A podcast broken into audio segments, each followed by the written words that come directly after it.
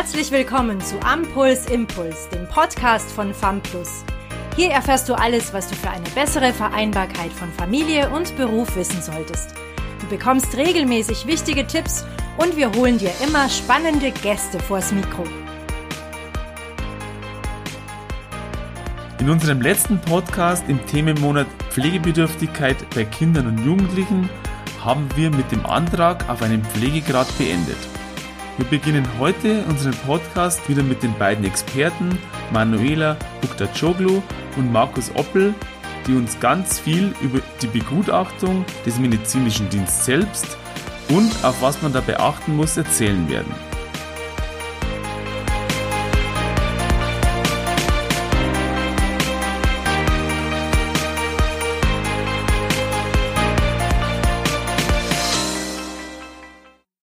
Markus, beim letzten Mal waren wir beim Wegschicken des Antrags an die Pflegekasse stehen geblieben. Was ist der nächste Schritt? Was passiert als nächstes? Ja, in der Regel erhält man von der Kasse eine Bestätigung und, sofern man erstmal einen formlosen Antrag gestellt hat, den kassenspezifischen Antrag, auf dem außer Stammdaten auch Kontodaten abgefragt werden und andere Informationen. Bei manchen Kassen werden an dieser Stelle tatsächlich auch schon Einschränkungen abgefragt. Und spätestens an dieser Stelle könnte man auch schon Fehler machen. Und wer sich an der Stelle dann auch schon unsicher fühlt, sollte sich auch jetzt dann Hilfe an die Seite holen. Die Kasse beauftragt dann ein Begutachtungsunternehmen, das ist bei den gesetzlich Versicherten der medizinische Dienst, früher als medizinischer Dienst der Kassen, MDK bekannt, und bei den Privatversicherten das Unternehmen MedicProof. Diese Unternehmen kontaktieren dann in der Regel die Antragsteller schriftlich mit einem Fragebogen, in dem die Einschränkungen abgefragt werden und geben einen Begutachtungstermin vor Ort in der Häuslichkeit des Kindes vor. In der Regel wird das Ganze durch eine Pflegefachkraft stattfinden. Bei den Privatversicherten trifft man immer wieder auch Ärzte an. Der Termin der Begutachtung wird durch ein Zeitfenster definiert. Das heißt, Datum, Name der begutachtenden Person und ein in der Regel zwei bis drei Stunden langer Zeitraum wird angegeben, in dem die Kinder, das Kind, das dran ist mit der Begutachtung und auch die Eltern vor Ort sein müssen. Das heißt, nicht in die Schule, nicht in den Kindergarten. Sonst wird die Begutachtung sofort abgebrochen. Aufgrund der aktuell noch grassierenden äh, SARS-CoV-2-Pandemie gibt es dann aktuell auch noch geänderte Vorgehen, die aber ständig dynamisch geändert werden und deswegen kann man das an der Stelle hier nicht abschließend klären. Da muss man tatsächlich mit seinem Pflegeberater Rücksprache halten. Manuela, jetzt kommt es ja dann zum Gutachtertermin. Hier gibt es ja viele Ängste, es gibt viele Geschichten dazu, zu den Gutachterterminen. Viele haben Angst vor dem Termin, wenn der Gutachter ins Haus kommt. Äh, wie bereite ich mich am besten auf einen Gutachtertermin vor? Der Markus hat es ja gerade schon erwähnt, äh, die Pflegeberatung. Und ich denke auch spätestens jetzt, wenn der Termin ansteht, ist äh, der Zeitpunkt da, sich da äh, professionelle Hilfe an die Seite zu nehmen. Also Angst muss man prinzipiell jetzt nicht haben, denke ich, von der Begutachtung. Das läuft an sich ja immer nach den Begutachtungsrichtlinien ab. Aber natürlich gibt's auch begründete schwierige Geschichten, weil nicht alle Gutachter selbstverständlich gleich sind, nicht alle sich gleich gut mit Kindern auskennen.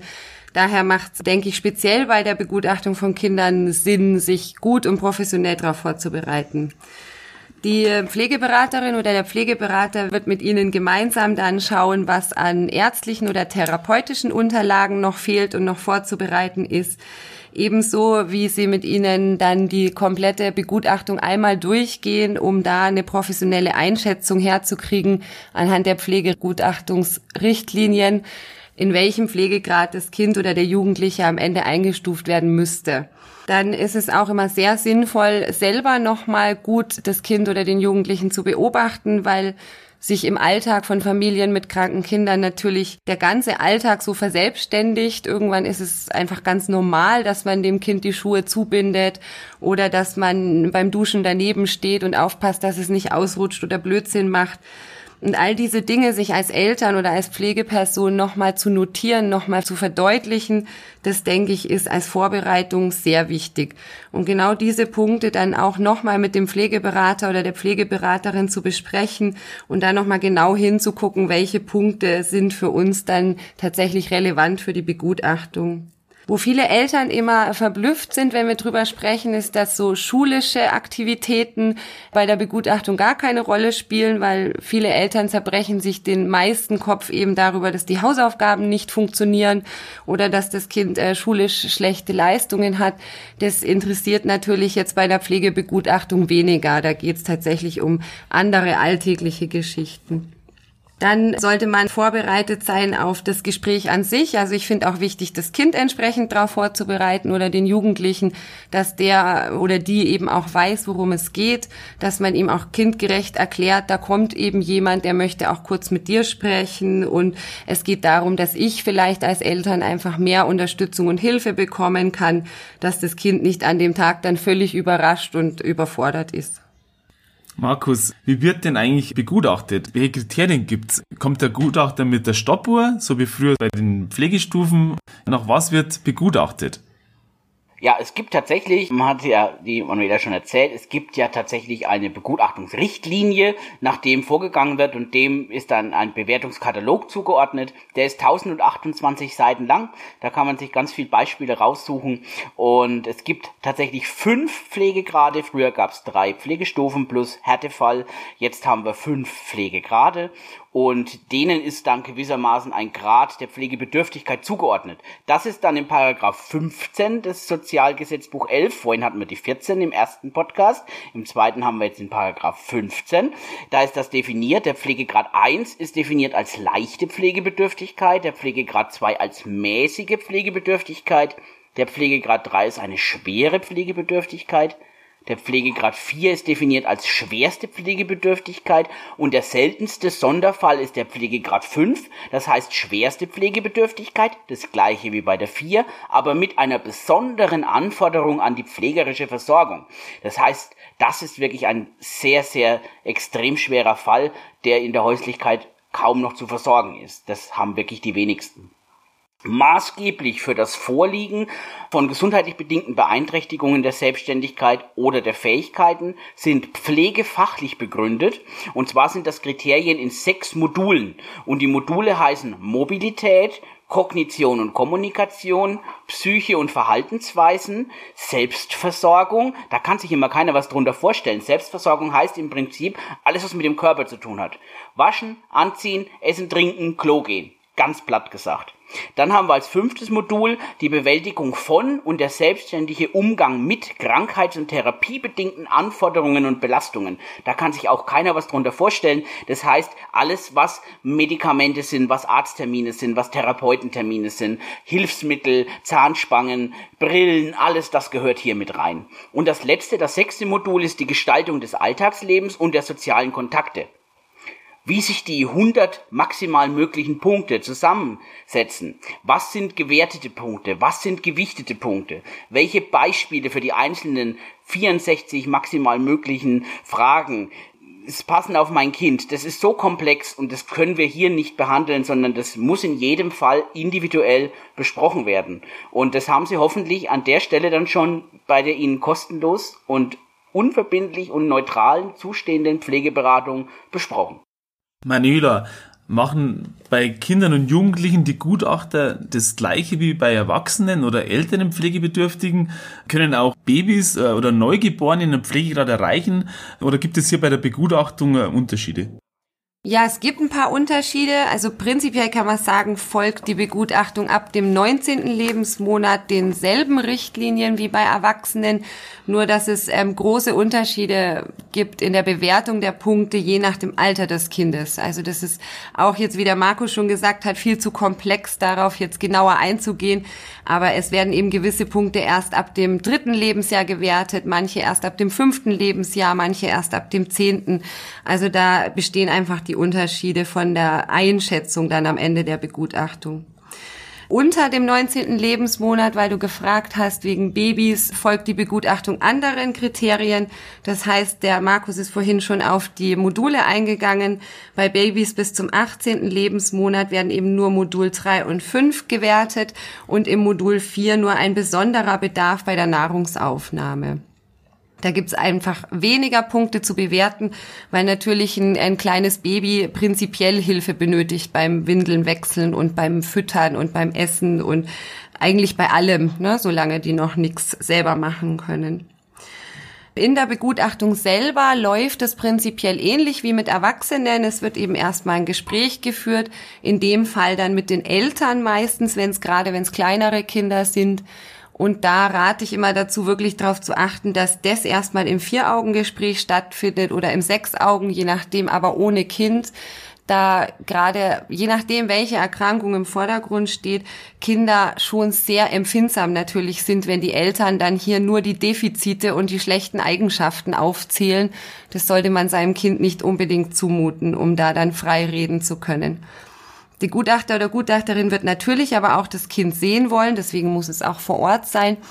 Und da findet meistens noch mal ein kurzes Gespräch mit dem Kind selbst statt. Oder wenn es Jugendliche sind, müssen die natürlich auch selbst Rede und Antwort stehen, was ja auch völlig in Ordnung ist. Bei Kindern läuft es dann häufig so, dass der Gutachter sich äh, zum Beispiel das Zimmer zeigen lässt oder erklären lässt, womit das Kind in sich gerne beschäftigt, ob es gerne in die Schule geht oder teilweise werden auch kleinere Rechenaufgaben gestellt oder Erinnerungsvermögen abgefragt in Form von, weißt du noch, was du letzte Weihnachten geschenkt bekommen hast oder was hast du denn zu deinem Geburtstag gemacht? Also das Ganze wird in der Regel dann schon sehr kindgerecht vom medizinischen Dienst dann überprüft. Gut, der Gutachter war da oder die Begutachtung hat stattgefunden. Wann und wie erfährt man als betroffenes Elternteil dann das Ergebnis der Begutachtung? Wie wird das mitgeteilt? In der Regel wird innerhalb der nächsten zwei bis drei Wochen nach der Begutachtung ein Bescheid der Pflegekasse als Brief bei den Familien eintreffen. In diesem Bescheid wird dann stehen, welcher Pflegegrad erreicht wurde. Manchmal wird auch schon über erste Leistungen informiert und gute Kassen weisen dann in diesem Brief ein weiteres Mal auf den gesetzlichen Anspruch der aufsuchenden Pflegeberatung hin, weil man nämlich jetzt plötzlich Leistungen zur Verfügung hat und gar nichts damit anfangen kann. Und spätestens hier braucht man wirklich oft jemanden, der einem da jetzt durchlotst durch dieses System. Wenn man das tatsächlich noch nicht hatte, eine Pflegeberatung, kann man das hier direkt mit anfordern man sollte dann tatsächlich das Gutachten, das diesem Bescheid in der Regel auch beiliegt, direkt prüfen. Und wenn das Ergebnis nicht so ausfällt, wie man das vorher ausgerechnet hat oder Formulierungen nicht so sind, wie man es selbst gesagt hat bei der Begutachtung, dann kann man tatsächlich spätestens wieder mal mit einem Kinderexperten oder einer Kinderpflegeberaterin Widerspruchsmöglichkeiten prüfen und gegebenenfalls dann Einspruch einlegen kommt dann deine Erfahrung nach meistens der richtige Pflegegrad raus? Hört man ja auch immer viele Geschichten über die Ergebnisse. Ich denke mir schon, dass es wichtig ist, sich gut vorzubereiten auf die Begutachtung. Und dann glaube ich, gibt es auch eine gute Chance, dass ein guter und richtiger Pflegegrad rauskommt. Ja, was wäre denn der nächste Schritt, wenn man nicht zufrieden ist mit, mit dem Ergebnis oder wenn man den Eindruck hat, hier passt das Ergebnis nicht? Also erfahrungsgemäß kommt leider eher selten der richtige Pflegegrad beim ersten Anlauf raus, selbst mit sehr guter Vorbereitung. Deshalb rate ich teilweise den Eltern, auch wenn es etwas komplexer ist, direkt bei der Begutachtung auch den Pflegeberater oder die Pflegeberaterin dabei zu haben, wenn das irgendwie machbar ist. Das bieten auch die meisten Pflegeberater und wir Kinderexperten sowieso an, weil das einfach nochmal was ganz Besonderes ist. Ich habe jetzt erst vor kurzem meine letzten 40 Begutachtungen ausgewertet. Davon lagen sieben Kinder beim ersten Anlauf im richtigen Pflegegrad, was wirklich eine geringe Anzahl ist. 29 lagen nach dem ersten Widerspruch dann im richtigen Pflegegrad und die restlichen vier sind es, glaube ich, noch, haben nach dem Gerichtsverfahren dann ihren richtigen Pflegegrad erhalten, was teilweise bis zu zweieinhalb Jahre gedauert hat. Es gibt auch noch längere Verfahren. Hier auch wieder, was der Markus auch schon gesagt hat, also spätestens im Widerspruchsverfahren ist dann wirklich Zeit, eine fachliche Hilfe einzuschalten über Pflegeberatung weil hier gerät man schon als Laie an seine Grenzen, wenn man mit den Begutachtungsrichtlinien argumentieren muss und auch überhaupt rauszufinden, welche Punkte sind denn falsch bewertet worden und wo fehlen mir denn die gewichteten Punkte überhaupt. Ja, liebe Manuela, lieber Markus, vielen Dank für das sehr informative Gespräch. Ich glaube, was auch wieder rausgekommen ist in dem Gespräch, dass eine Beratung, eine Begleitung durch eine Pflegeberatung sehr, sehr wichtig ist und auch den Erfolg der Begutachtung sehr, sehr beeinflusst. Wenn du jetzt noch Fragen hast zum Thema, darfst du dich gerne an FAMPlus ähm, wenden, an die Pflegeberatung. Wir beraten zu den Themen. Wir geben auch die Kontaktdaten von Markus und von der Manuela raus, wenn Beratungen gewünscht sind und wir beraten individuell und vor allem neutral, das was uns sehr, sehr wichtig ist. In unserem nächsten Podcast erläutern dir dann unsere beiden Experten, welche Leistungen der Pflegeversicherung denn überhaupt abgerufen werden können. Viel Spaß und bis zum nächsten Mal. Danke, dass du bei diesem Podcast dabei warst. Wenn du weiter am Puls bleiben möchtest, schau auch gerne mal auf unserer Homepage vorbei www.famplus.de. Wir freuen uns, dich in der nächsten Folge wieder begrüßen zu dürfen. Bis dahin wünschen wir dir alles Gute.